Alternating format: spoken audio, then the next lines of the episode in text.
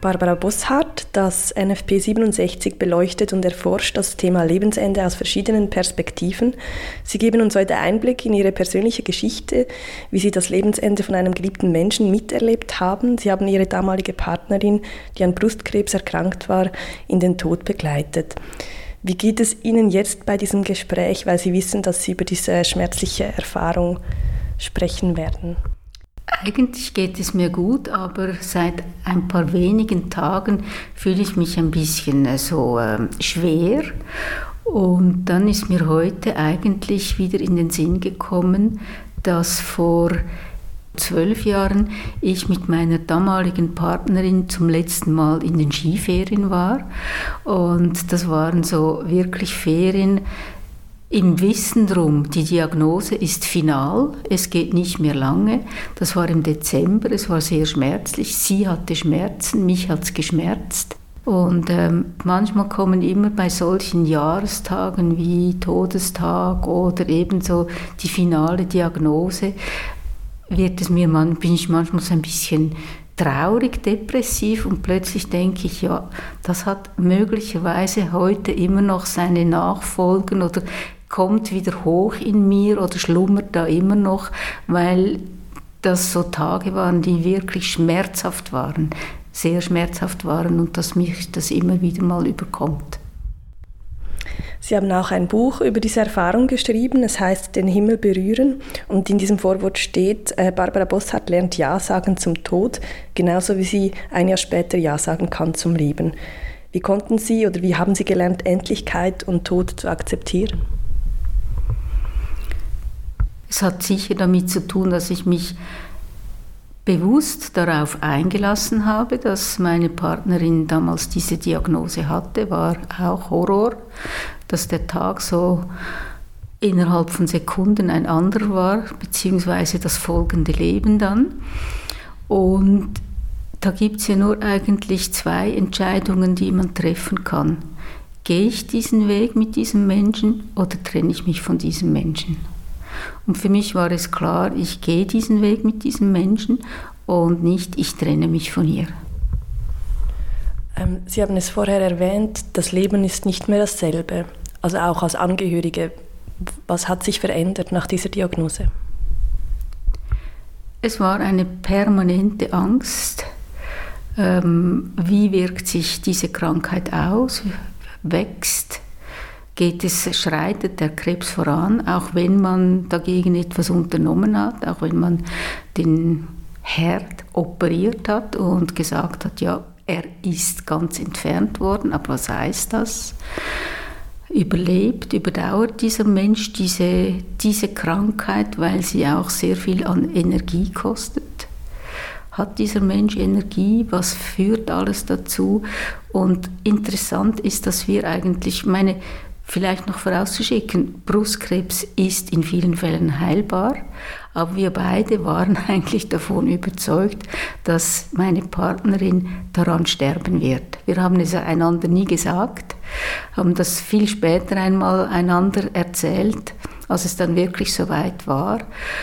Und deshalb hat das mein Leben extrem beeinflusst. Also wir sind zusammen in die Ferien gegangen und dann habe ich saß ich jeweils an einem schönen Ort, sah vielleicht die Sonne untergehen und habe mich immer wieder gefragt, ist das der letzte Sonnenuntergang, den wir zusammen sehen? Also das habe ich mir immer überlegt, das ist das eine. Und das andere ist, wenn äh, meine Partnerin, also Judith hat sie geheißen, wenn Judith vielleicht drei Tage lang Kopfweh hatte oder fünf Tage lang Rückenschmerzen hatte, war dann natürlich immer diese Frage über einem, ja, sind das Metastasen? Ist es weitergegangen? Was kommt? Wird es noch schlimmer? Hört es wieder auf? Also das ist also wirklich, ähm, man ist nicht mehr derselbe Mensch, man hat immer irgendwo diese Angst in sich, die, die gräbt sich ein, die, die wächst in einem, mit einem, wird die, ja, die wird zur ständigen Begleiterin, diese Angst. Wie haben sich denn diese Leben weiterentwickelt? Also ist das, war das geprägt auch von Spitalbesuchen oder waren Sie oft auch, konnten Sie zu Hause sein, gemeinsam? Konnten Sie vielleicht auch Ihr Pensum reduzieren? Wie gestaltet sich so ein Leben wenn man eine Person, die man so liebt, begleitet in dieser Phase? Sie ging einen unkonventionellen Weg. Sie hat also nicht äh, Chemotherapie gemacht und relativ schnell gab es Metastasen unter, äh, da bei den Lymphen. Die musste sie operieren. Danach hat sie auch wieder einen unkonventionellen Weg gewählt. Einfach weil sie immer gesagt hat, bei mir ist das auch eine Frage der Energie. Ich weiß, dass Chemotherapie, auch wenn ich die Statistik anschaue, gibt es ja die einen, die sagen, es bringt was, die anderen sagen, das bringt eigentlich nichts. Aber meine Energie geht damit durch verloren und das heißt, mein Leben wird schon deshalb beeinträchtigt werden. Also ich werde das nicht machen. Ich habe das immer unterstützt, weil es nicht mein Leben ist und ich das akzeptiert habe, was sie für ihr Leben macht. Und dann gab es einen ersten Spitalaufenthalt, dann gab es äh, relativ kurz darauf einen zweiten Spitalaufenthalt, danach gab es ähm, Bestrahlung. Und unser Leben ist wie das für eine Mutter ist mit einem neuen, mit einem Kind, mit einem Baby, die sagt, das Kind ist vier Wochen alt, das ist äh, äh, sowieso viele Tage alt und das haben wir dann auch hat sich so ergeben, dass wir gesagt haben, vier Wochen nach der Operation, fünf Monate nach der Operation, ein Jahr nach der Operation. Also so haben wir dann gelebt. Und irgendwie so nach ähm, vielleicht vier Jahren hat man sich eigentlich darauf eingestellt, doch das Leben wird wieder gut. Es gibt eine neue Wegstrecke, wir haben darin ja auf das vertraut und dann kam dann nach neun Jahren nach der allerersten Operation kam dann dies, wieder dieser Hammer, es ist wieder Brustkrebs. Gab es dann doch nochmal die Hoffnung, wir haben die Kraft, diesen Weg erneut zu gehen? Oder war das auch so eine Art Entscheidung, wir müssen uns jetzt auf diese letzte Lebensphase vorbereiten? Ich habe es, um ehrlich zu sein, ähm, nicht so an mich herankommen lassen.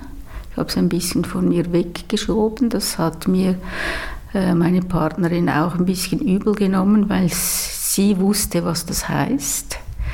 Sie musste auch dann eine Brust amputieren. Die, die Narbe ist danach kaum mehr verheilt. Und ich war damals an einem Film und musste von einer guten Freundin die war schon 94, musste ich Abschied nehmen und das hat mich so stark beschäftigt, dass ich das andere gar nicht auf mich zukommen lassen konnte. Hatte dann aber eigentlich für die Endphase von Judith auch wiederum ihr Gutes, weil mit dieser 94-jährigen Frau, Frau habe ich sehr oft über den Tod halt gesprochen.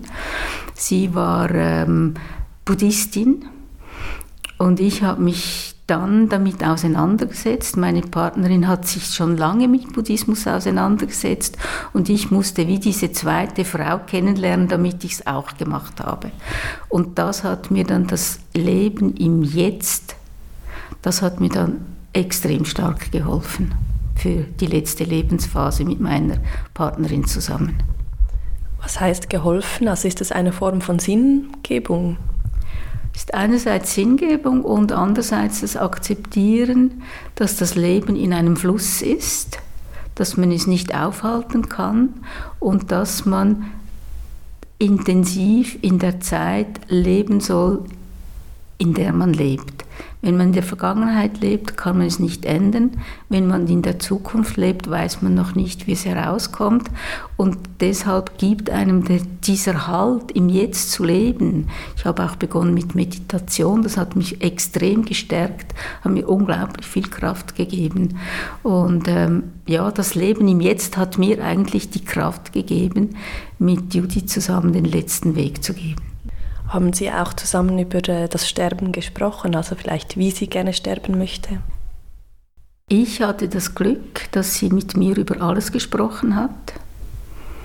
Also ich konnte alles thematisieren und ich habe eigentlich jede Frage thematisiert, die ich hatte. Habe mich dann bei ihr manchmal auch entschuldigt und habe gesagt, ähm, spreche ich mit dir immer über den Tod, weil wir sind ja noch am Leben, du lebst ja noch, aber ich rede immer über den Tod. Und dann hat sie gefunden, doch, das ist gut, dass du das machst. Also wir haben darüber gesprochen, wie will sie beerdigt werden. Sie wollte ins Gemeinschaftsgrab, da sind wir sehr oft hingewandert zusammen, weil am Schluss war es eigentlich, zum Ende war es auch noch die Strecke, die sie machen konnte von da, wo wir wohnten, bis zum, zum Feld der Gräber. Und da sind wir oft zusammen hingewandert und haben gesagt, ja, da wird es dann sein. Ich habe auch mit ihr darüber gesprochen, wer sie noch sehen darf, wenn sie tot ist. Ich habe auch mit ihr darüber gesprochen, wen sie noch sehen möchte, als sie immer schwächer wurde. Weil da setzt ja dann manchmal so ein Sterbenstourismus ein, weil sich alle noch von einem einem Menschen verabschieden möchten. Und da gab es irgendwann einen Moment, wo wir beide entschieden haben, das Zeitfenster ist für den Tourismus abgelaufen. Also jetzt kann es nur noch, nur noch die allerbesten Freundinnen dürfen kommen, weil jeder Besuch, war er noch so kurz, war für sie so anstrengend, dass sie anschließend K.O. war, mehr Schmerzen hatte, also daher, ja, mussten wir sehr oft auch Leute enttäuschen. Hat auch Beziehungen sind dabei auch in Brüche gegangen, weil ich denen sagen musste, Judith will ich nicht, kann dich nicht mehr sehen. Äh, du hattest vorher ein Jahr lang Zeit, du wusstest, wie krank sie ist und jetzt ist es einfach zu spät. Zum Thema Lebensende und Entscheidungen am Lebensende gibt es verschiedene Möglichkeiten, sich auf den Tod vorzubereiten. Ähm, wie war das denn bei Ihnen und bei Judith? Wie haben Sie sich auf das Sterben oder auf den Tod vorbereitet? Es gibt ja da auch den administrativen Teil. Also es gibt eine Patientinnenverfügung, die hat Judith gemacht und ich habe sie auch gemacht. Also das haben wir auch zusammen besprochen, wie sie es möchte. Das mussten wir auch machen, weil wir ja als lesbisches Paar waren wir, hatten wir keine eingetragene Partnerschaft. Also daher musste sie auch in ihrer Patientinnenverfügung klar deklarieren, dass ich ihre Bezugsperson bin. Weil es gibt da auch noch Geschwister, aber sie wollte mich. Und ich habe das für mich jetzt auch übernommen. Ich habe auch schon, nachdem Judith gestorben ist, musste ich eine neue Patientinnenverfügung machen, habe das auch gemacht und ich rate das auch all meinen Freundinnen, macht es jetzt, jetzt, wo ihr gesund seid. Es ist viel weniger schmerzlich, das zu machen, wenn man über etwas sprechen kann, das einem so noch nicht dermaßen betrifft. Judith hat auch ein Testament gemacht wo sie es geregelt hat, hat das mit mir abgesprochen. Sie hat einen Bruder, der finanzielle Unterstützung benötigt. Das hat sie, was sie ihm zugestehen konnte oder eben was technisch möglich war, hat sie ihm übertragen. Das wurde eigentlich wirklich alles geregelt, bis hin zur Todesanzeige, die wir besprochen haben. Wie denkt der Mensch, der dann nicht mehr da ist, will ich das, will ich das nicht? Also deshalb haben wir auch die Todesanzeige miteinander besprochen. Wie sind Sie denn auf diese Idee gekommen? Ist das von außen an Sie herangetragen worden oder war das wie ein inneres Bedürfnis, all diese Fragen zu klären? Wir sind sehr viel, als sie noch, auch noch wandern konnte, sind wir sehr viel gewandert und da haben wir immer realisiert, beim Wandern kann man unglaublich viel miteinander besprechen, viel besser, als wenn man einander gegenüber am Tisch sitzt. Es lockert irgendwie, man hat Gedanken, die fließen und das kann man machen, vielleicht auch, weil man einander nicht immer anschaut. Und wir hatten so ich, wir wohnten beide, wir wohnen beide in Zürich. Wir hatten zwei Wälder. Das eine war der Uetelberg, dem haben wir dann gesagt der Fitness. Ähm, unsere Fitnesswanderung zum Testen, wie gut ist sie körperlich beieinander. Und dann hatten wir den sogenannten Kummerwald, der ist äh, da oben beim Milchbuck, äh, Zürichberg. Und da gingen wir sehr oft, gingen wir in unseren Kummerwald und haben da über unseren Kummer gesprochen und was halt damit verbunden ist. Wo hat sie denn das Lebensende verbracht? War sie da in einer Klinik oder konnte sie zu Hause sein?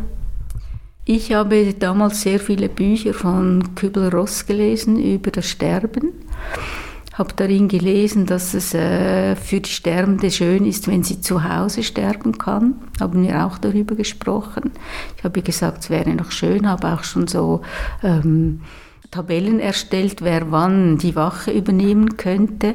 Und sie hat immer gesagt, ich möchte nicht zu Hause sterben, weil sie war im medizinischen Bereich tätig und hat immer gesagt, ich will gepflegt werden und ich will nicht zum Ende noch die Leute aufrichten und pflegen müssen, weil sie überfordert sind.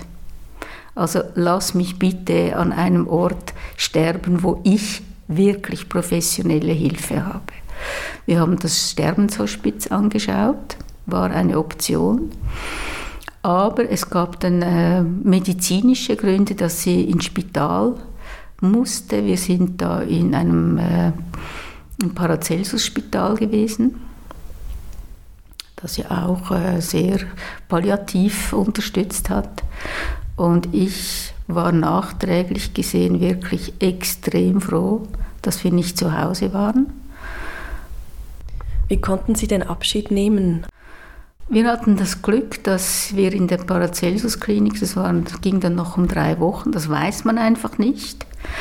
Äh, ich habe mal gefragt und da haben sie gesagt, ja, es kann noch Sommer werden und es wurde dann nicht Sommer, es wurde Mitte April. Und wir hatten da ein gemeinsames Zimmer.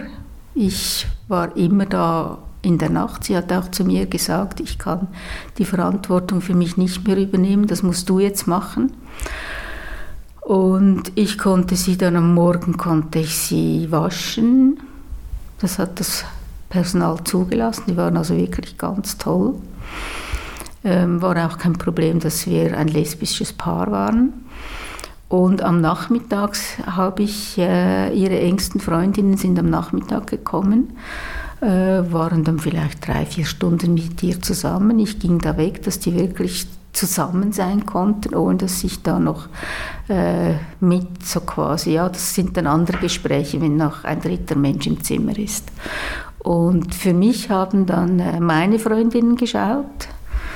Die, die sind dann gekommen, da sind wir am See entlang spaziert oder äh, ich bin zu einer nach Hause gegangen oder mal ist eine gekommen, die ging mit mir rudern und so. Also da habe ich dafür geschaut, dass für mich organisiert ist, jemand, dass ich nicht alleine bin und habe geschaut, dass für sie jemand da ist. Und ich wusste auch, ich kann wirklich ähm, mit ich kann erleichtert gehen, weil ich weiß, man muss nur auf den Knopf drücken im Spital und da stehen sie im Zimmer und helfen weiter. Judith hat zu Ihnen gesagt, du musst jetzt Verantwortung für mich übernehmen, ich habe keine Kraft mehr.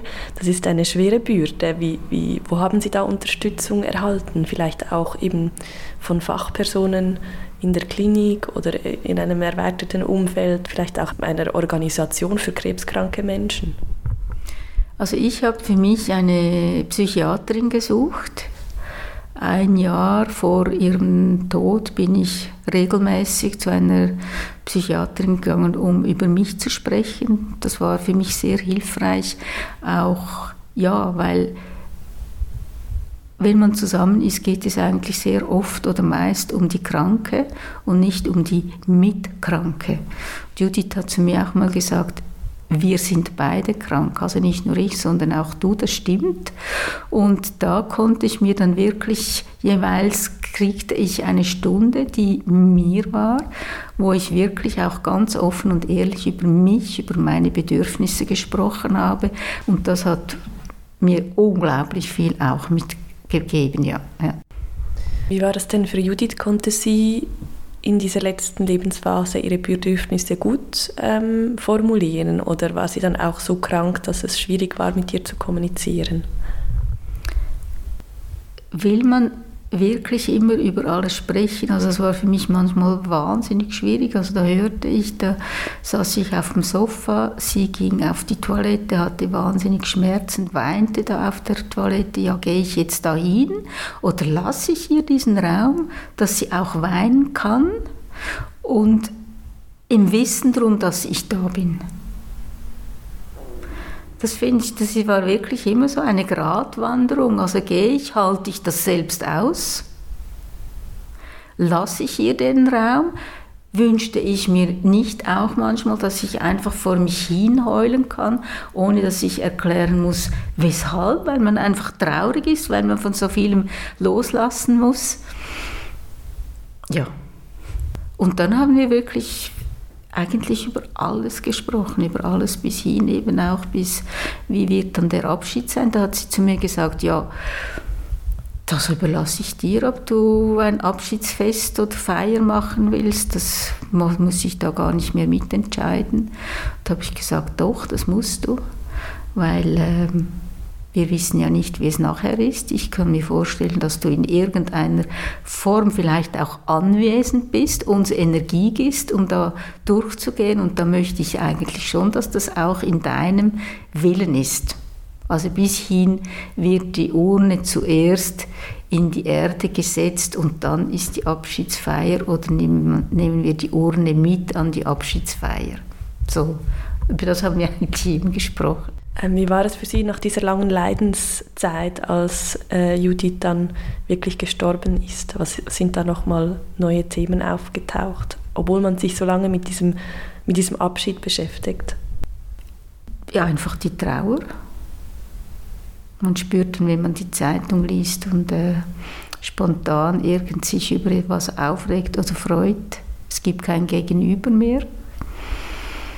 Aber ich bin sehr oft zu dieser Zeit äh, ans Grab gegangen, also da auf diese Wiese wo irgendwo dann ihre Urne war. Am Anfang weiß man es noch, weil da gibt es noch die Narbe, die ist dann auch irgendwann verheilt, dann weiß man es nicht mehr.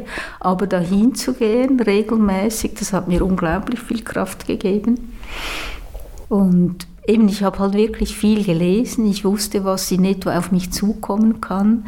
Und was es noch gibt, was einem das vielleicht erleichtern kann, wenn man es erträgt. Das ist immer auch eine persönliche Frage. Also wir sind dann zum Schluss, sind meine Schwester und meine langjährigste Freundin, wir sind dann zu, zu dritt oder zu, war noch jemand dabei, noch eine Freundin von uns.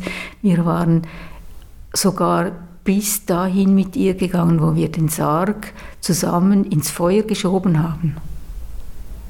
Und es war für uns, für mich und für Judy klar, wir geben ihr Hülle, geben wir noch sieben Tage Zeit, kommt vom Buddhistischen her, damit die Seele da wirklich weg kann, dass wirklich einfach nur noch die Hülle da ist und so wurde sie sieben Tage zur selben Zeit, zu der sie gestorben ist, habe ich das arrangieren können. Ich war da bei der Stadt, wo man das ja anmelden muss und habe gesagt, das ist mein Wunsch. Und gesagt, das machen wir. War alles möglich. Also wenn man den, den Leuten äh, Wünsche angibt, die machbar sind, dann versuchen sie es auch machbar zu machen. Auch Ämter, das finde ich super. Wo ist denn Judith für Sie jetzt? Also wenn Sie an Judith denken, wo ist sie? Lange Zeit war sicher, äh, wie lange war das? Ähm, sicher etwa sechs Jahre, hatte ich jeden Tag an sie gedacht. Jetzt kommt sie mir manchmal in den Sinn, weil sie hat dann mal gesagt, ja, wenn ich dann sterbe, sitze ich dann hier oben auf dem Baum und schaue als Krähe zu dir runter. Also wenn da irgendwo Krähen auftauchen und besonders auffällig sind, kommt natürlich die Judith uns in den Sinn und äh, auch meiner Schwester oder meinen Freundin, weil das ist einfach so etwas Prägendes. Also das gibt immer Verbindungen und das finde ich so versöhnlich am Verlust von einer geliebten Person, dass sie nicht einfach weg ist. Sie ist immer wieder da. Habe schon manchmal gedacht, ja, was wäre jetzt wohl? Wären wir, wären wir noch ein Paar? Das weiß man ja auch nicht.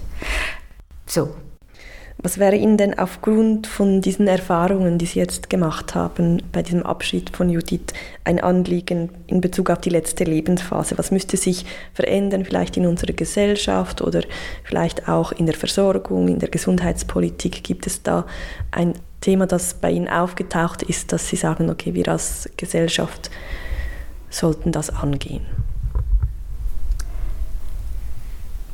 Ich glaube, wenn man so eine Gemeinschaft um sich hat, die sich von sich aus immer wieder meldet, dass man das nicht als ähm, betroffene Person Menschen suchen muss. Wenn das so viel normaler wäre in unserer Gesellschaft, wäre auch dieser Gang einfacher und und nicht äh, für viele Menschen auch ein, eine Wanderung in die Einsamkeit.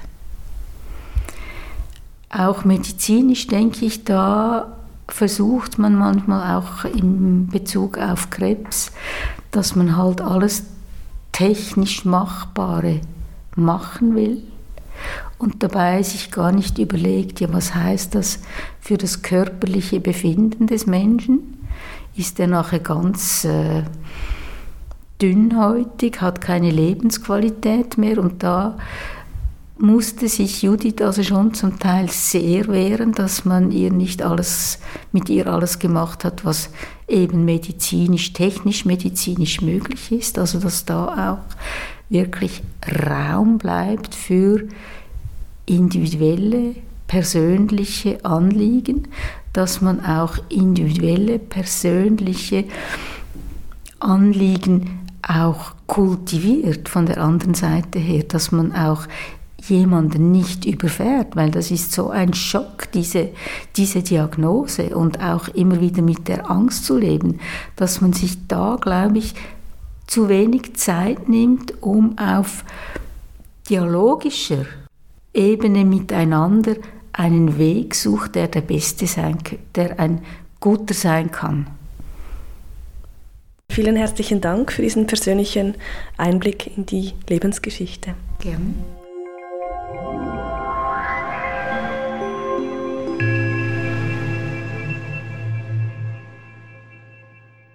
Dieses Gespräch fand im Rahmen des nationalen Forschungsprogramms NFP 67 Lebensende des Schweizerischen Nationalfonds statt. Barbara Bosshardt ist Journalistin, Filmemacherin und Autorin.